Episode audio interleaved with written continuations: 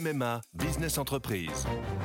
Sandrine, qui dirige une entreprise de conseil, a pris une décision. Oui, cette année, c'est décidé pour ma vie pro et ma vie perso, c'est MMA. Pardon, mais ce ne sont pas les mêmes besoins. Pas les mêmes besoins, mais le même agent MMA qui me connaît bien. Disponible et à 5 minutes de chez moi, je sais que je peux compter sur lui. C'est décidé, c'est MMA. L'éditorial du Figaro. Immigration, les politiques face à la pression populaire par Vincent Trémollet de Villers. C'est un thème qui a sorti Eric Ciotti du bourbier des retraites et donné en quelques heures une place centrale dans le débat public à Édouard Philippe. En 20 ans, il a fait passer le parti de Marine Le Pen de 18% à 42%. En quelques mois, il a transformé un journaliste, Éric Zemmour, en homme politique capable de réunir 7% des voix.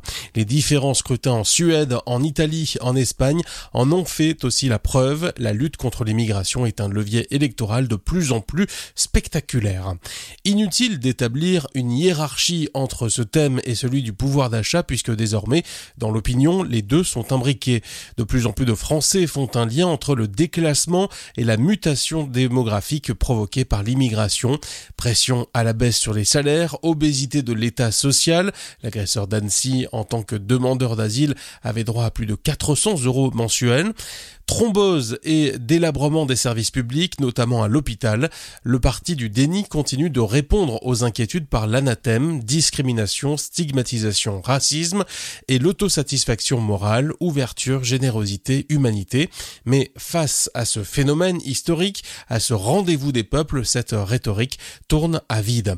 C'est que les effets délétères de la pression migratoire ne sont ni un sentiment égoïste, ni une panique morale, ni une construction de l'esprit, c'est une réalité que chacun peut vérifier. Si la gauche continue de s'enfermer dans le monde enchanté du vivre ensemble, elle finira par disparaître.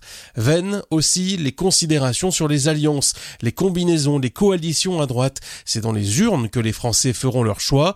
Ils ne le feront pas, comme l'a justement précisé Emmanuel Macron, sur des considérations morales, mais avec une volonté simple, reprendre le contrôle. C'est là et nulle part ailleurs que les partis traditionnels ont une responsabilité historique. Déjà, l'on mesure que les discours les plus radicaux portent moins que les solutions précises. La lutte contre l'immigration incontrôlée est en train de sortir du champ des passions pour entrer dans celui des évidences.